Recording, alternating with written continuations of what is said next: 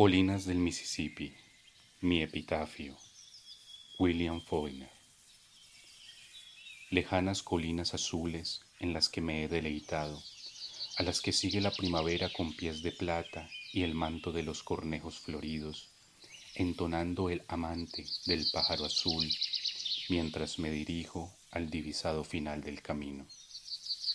Que esta suave boca, moldeada para la lluvia, no sea por todo dolor, sino áureo dolor, y que estos verdes bosques sueñen aquí con despertarse en mi corazón cuando regrese. Y regresaré.